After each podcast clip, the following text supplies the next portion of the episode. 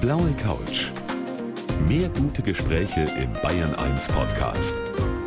Und hier ist Gabi Fischer. Heute freue ich mich über einen Gast, der einen ganz außergewöhnlichen Beruf hat. Also ich habe da sofort Bilder im Kopf, wenn ich davon höre. Draußen in der Natur mit vielen Tieren, mit Schafen genauer gesagt. Ruth Heck ist Schäferin und sie ist heute mein Gast. Herzlich willkommen. Hallo. Ja, viele von uns, und da gehöre ich auch dazu, Frau Heck, wir haben so eine romantische Vorstellung vom Schafehüten. Romantik und Schafehüten, passt das für Sie überhaupt zusammen als jemand, der genau weiß, wie es geht? Also zum einen passt es schon zusammen. Es kann romantisch sein, aber das ist es die allerwenigste Zeit.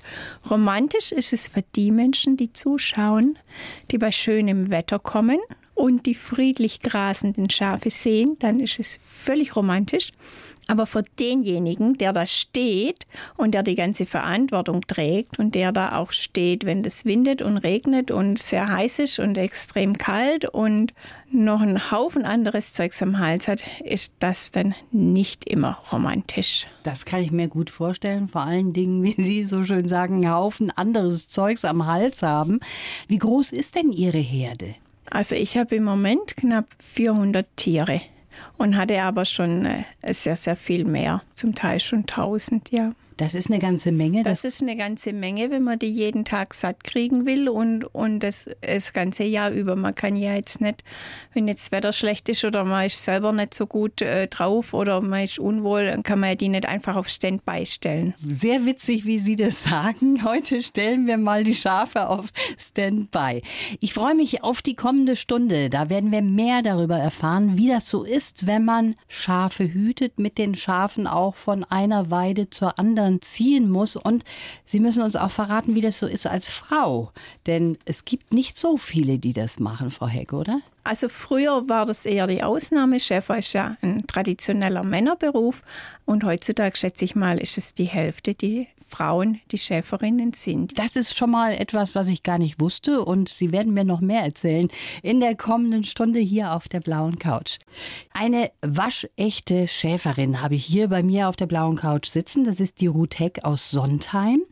Ihr Vater, Frau Heck, war ja auch schon Schäfer und das heißt, Ihnen ist das schon so ein bisschen in die Wiege gelegt worden, oder? Ja, so kann man schon sagen. Also ich bin ja da damit aufgewachsen und kenne eigentlich nichts anderes, wie mit den Tieren zu sein und bei den Tieren zu sein. Und von daher ist es mir in die Wiege gelegt worden. So, so kann man schon sagen, ja. Aber Sie haben dann natürlich auch schon gemerkt, das ist ein ganz besonderes Leben, sage ich jetzt mal. Ihr Vater war ja bei Ihrer Geburt zum Beispiel schon mal gar nicht dabei. Da war er auf Wanderschaft mit Schafen. Es gibt ja viele Dinge, auf die man auch verzichten muss. Ja, das stimmt. Also das empfand ich dann später erst, wo ich dann Schäferin war. Und ursprünglich war das so, also der Plan war ja nicht von Anfang an da, dass ich Schäferin werde, sondern ich hatte Abitur gemacht und ich wollte dann eigentlich Tierarzt studieren. Es hat nicht geklappt wegen Numerus Clausus und dann habe ich gedacht, mache ich Biologie. Aber damals war für Biologie, da hätte man können im Prinzip nur ins Lehramt gehen und das wollte ich dann nicht. Und ein Studium war mir einfach viel zu theoretisch und dann bin ich quasi wieder zurück zur mhm. Schäferei gekommen und habe dann da die Lehre gemacht und habe einen Meister gemacht und habe dann letztendlich eine eigene Herde aufgebaut. Sie haben ja auch mal eine Weltreise erst gemacht nach dem Abi, ne? Da ja, sind Sie ein halbes ja. Jahr unterwegs gewesen. Ja.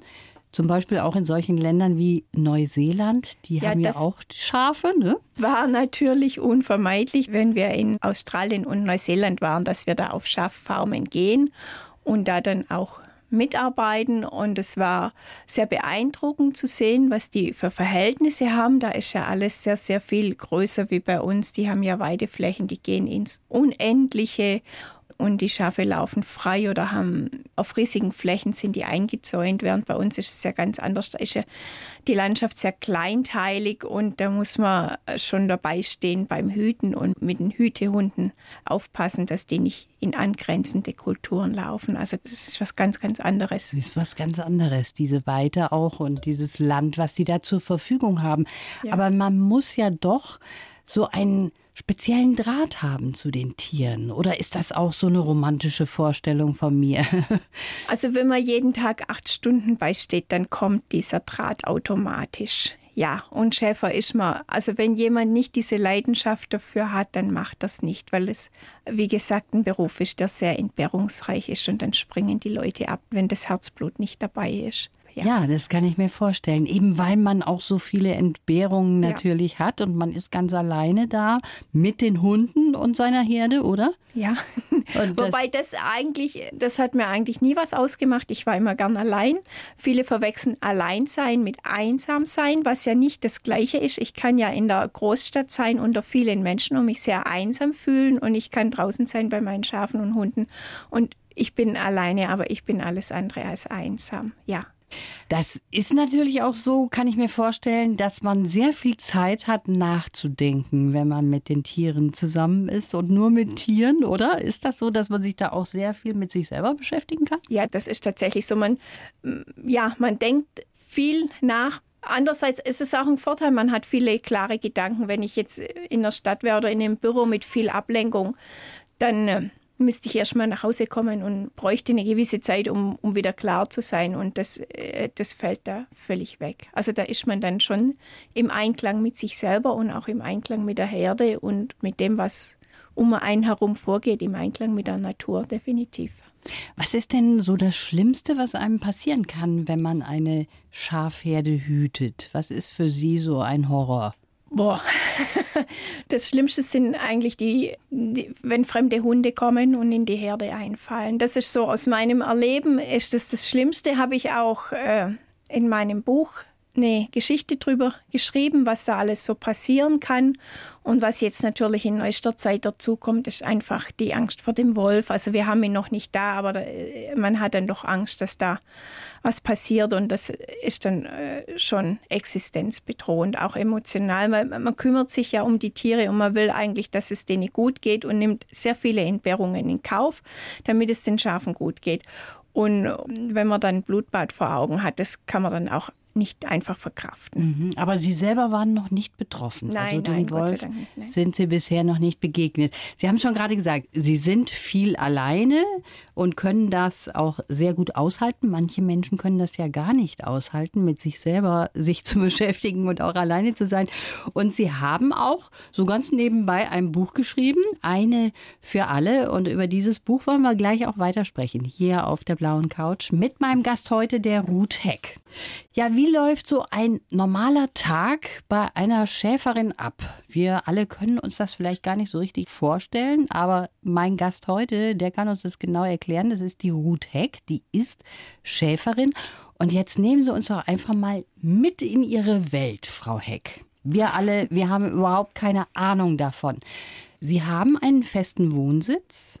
Ja. Und es ist jetzt auch so, dass Sie nicht mehr auf Wanderschaft gehen, Genau. oder wie ist das? Sie haben feste Weiden. Genau. Also grundsätzlich ist es so, diesen festen Tagesablauf gibt es nicht, gibt es mit Tieren nie, vor allem nicht deshalb, weil wir ja draußen sind. Das Wetter ist ständig anders, die Jahreszeiten wechseln.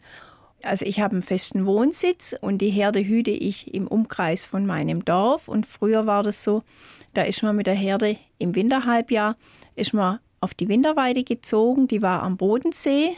Das habe ich auch fast 30 Jahre gemacht. Da ist man also zu Fuß die 200 Kilometer hingelaufen im November und ist dann im April wieder zurückgelaufen und kam dann auf die Sommerweide und hat dann da die Flächen von der Schwäbischen Alb abgehütet.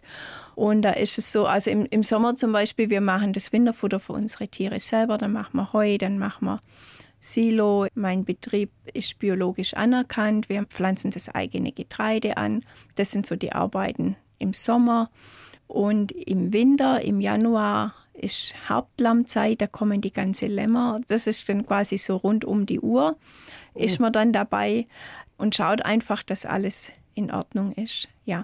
Und ganz grundsätzlich zum Tagesablauf, ja, ich fahre immer morgens raus zur Herde, weil das meiste Zeit vom Jahr stehen die draußen, bis auf eine kurze Zeit im Winter und dann kontrolliert man und dann geht man in den Stall und schaut, ob da dann alles und füttert die und versorgt die und später geht man dann zum Hüten und hütet die Herde her.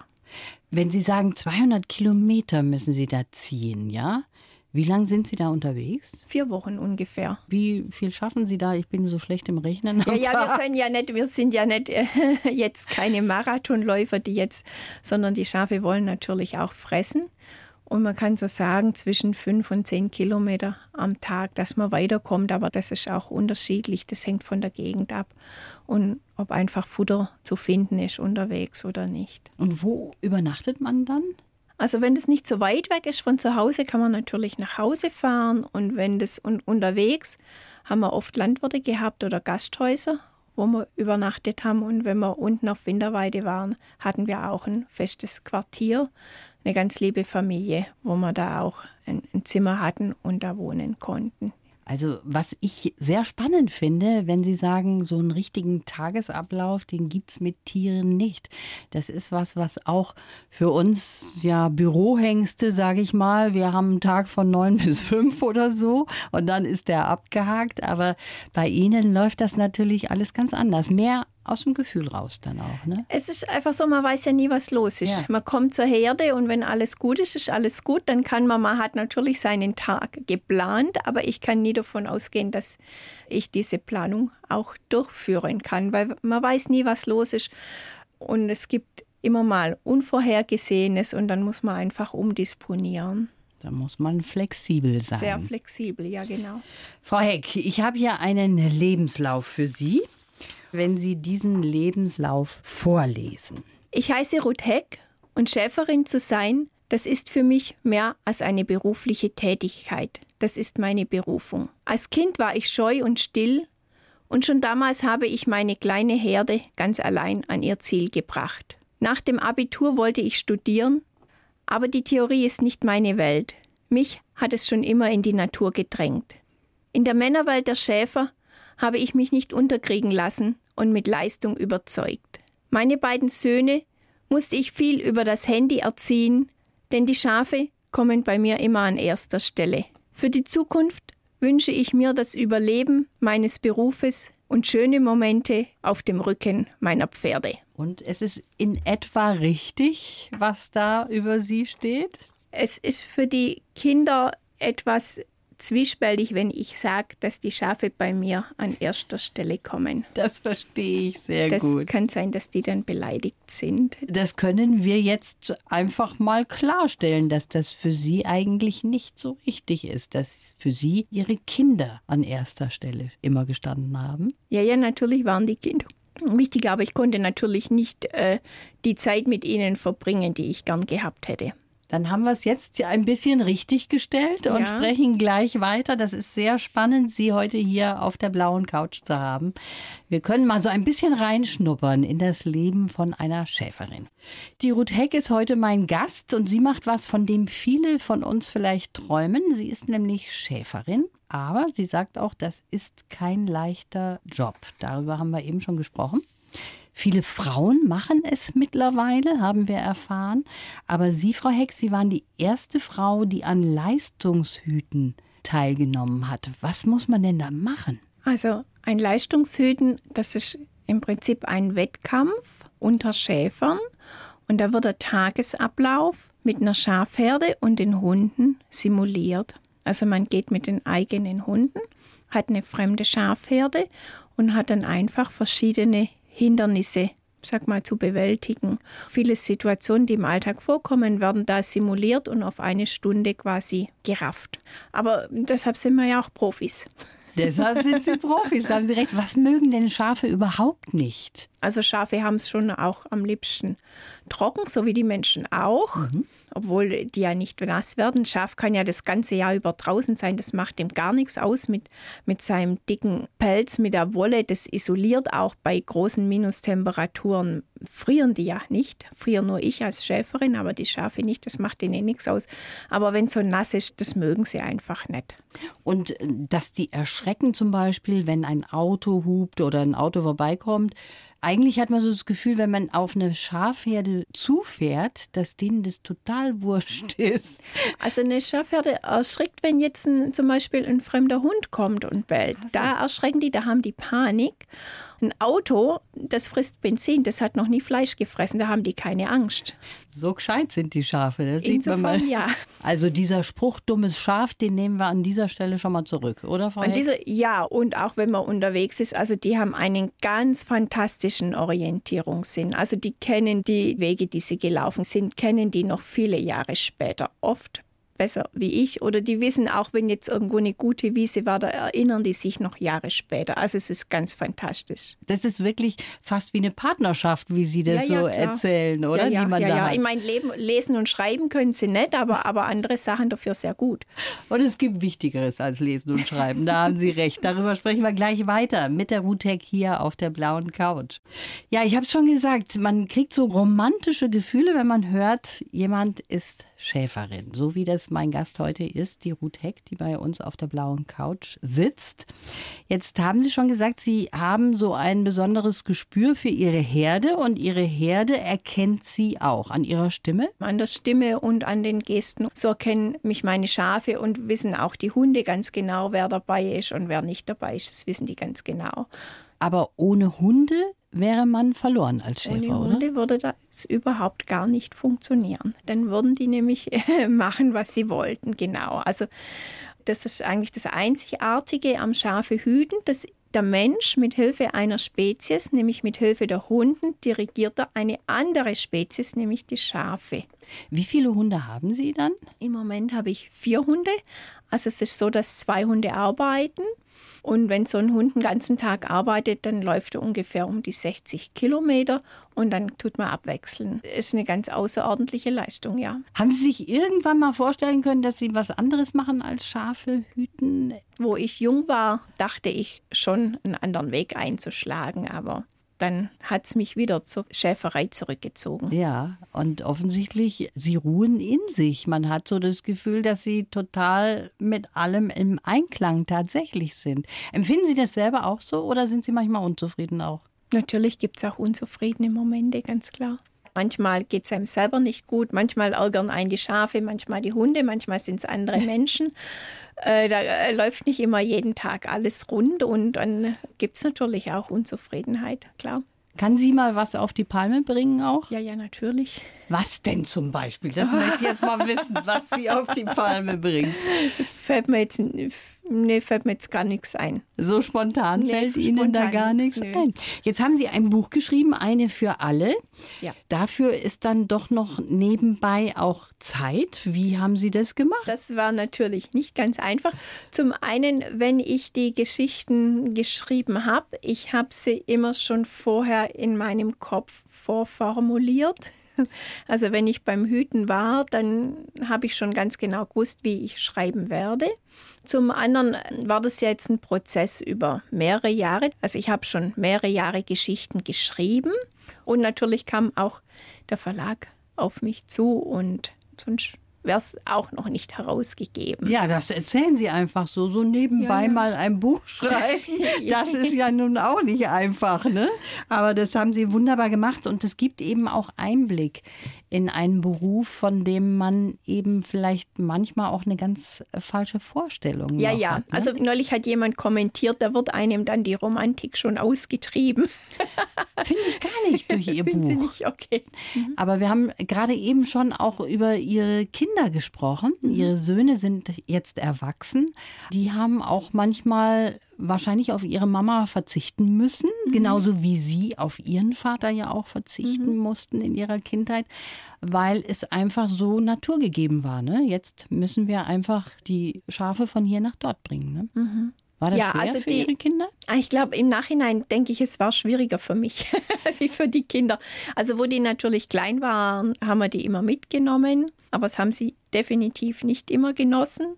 Und wo sie dann im Kindergarten waren und in Schule, klar, dann sind sie da hingegangen. Aber das war natürlich für mich extrem schwierig, das alles zu organisieren, dass das alles unter einem Hut ist. Und da das war kommt- schon eine schwierige Zeit. Bekommt auch bei Ihnen das Handy eine besondere Bedeutung? Ja, ja, klar. Dann war das, äh, wo es dann das Handy gab, das war dann gut. Wo die dann älter waren, dann wollten die einfach nicht mehr mitgehen zu den Schafen und dann waren die auch zu Hause und da war es gut, dass man Handy hatte.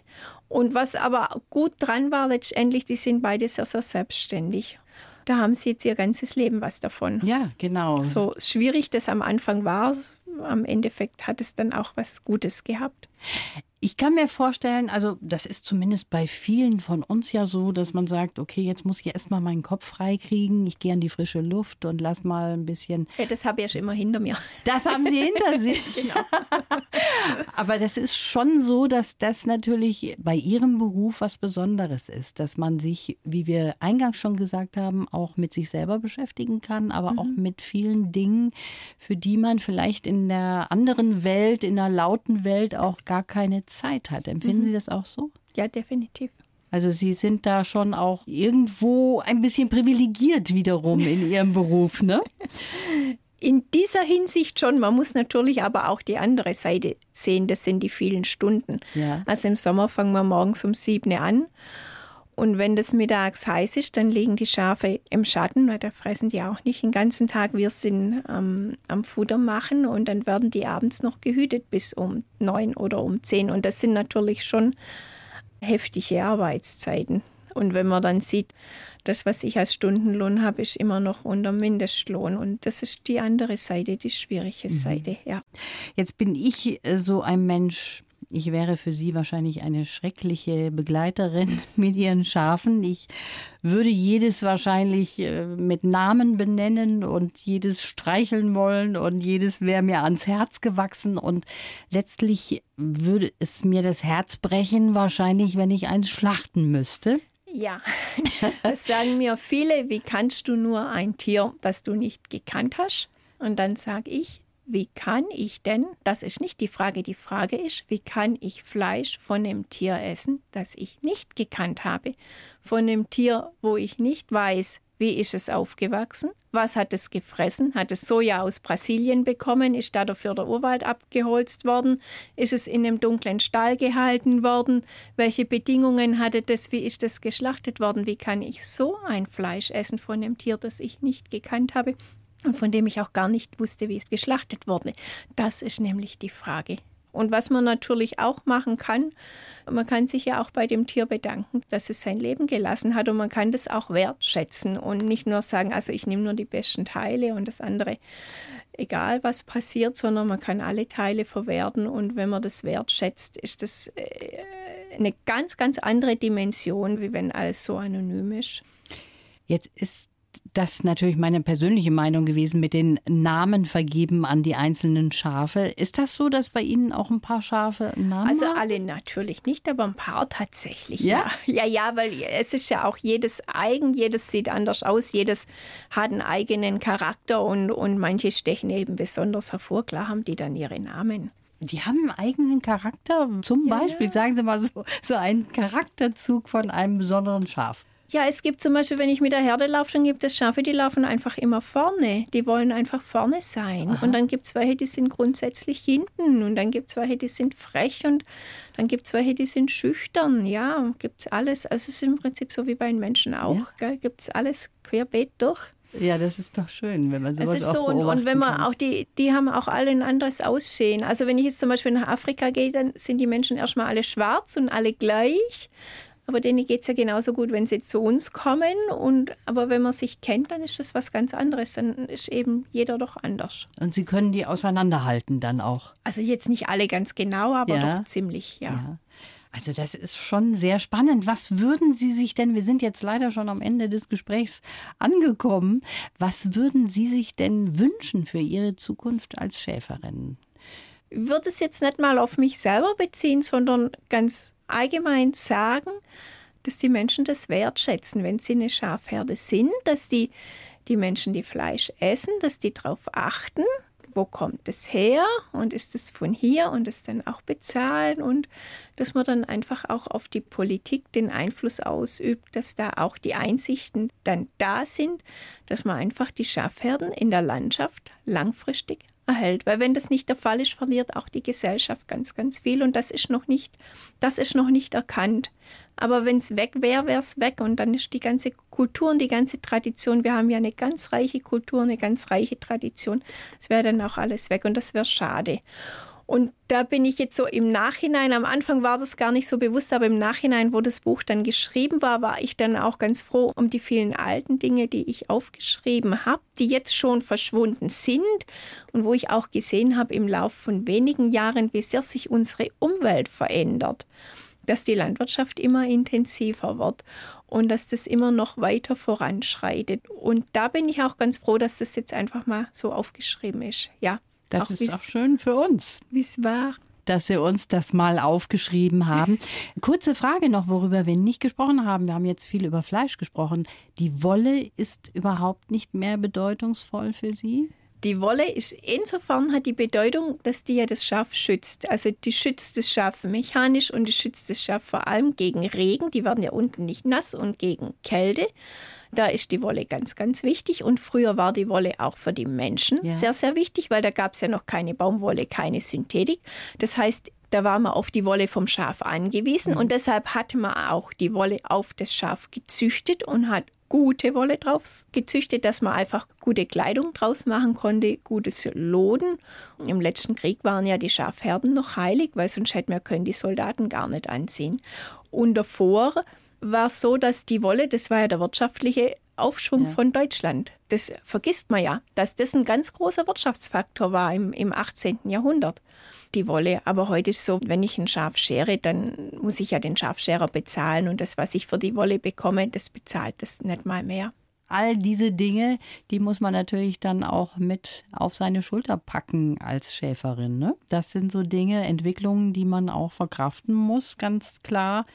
Denn sonst wäre das noch ein Zweig, der unter Umständen ihnen auch Geld bringen würde hat früher definitiv Geld gebracht, wo mein Vater jung war, ja, ja. Aber wo ich dann angefangen habe, war das schon vorbei. Da war es schon da vorbei. Da war es schon vorbei, ja, ja.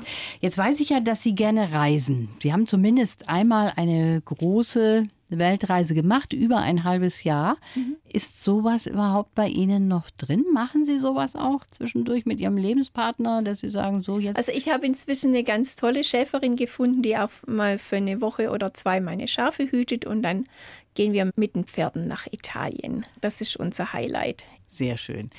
Das war sehr spannend von Ihnen ein bisschen zu hören. Sie haben uns jetzt mitgenommen in Ihre Welt als Schäferin. Das ist auch mal schön, wenn man so was ganz anderes hört von einer Welt, in der auch Radio gar keine Rolle spielt. Finde ich auch mal richtig. Kann auch mal so sein. Vielen Dank fürs Kommen. Ich wünsche Ihnen alles Gute und hoffe, dass sich da doch einiges tut, auch auf der politischen Ebene. Das hoffen wir. Schönen Dank fürs Kommen. Danke auch. Die blaue Couch. Der Bayern 1 Talk als Podcast. Natürlich auch im Radio. Montag bis Donnerstag ab 19 Uhr.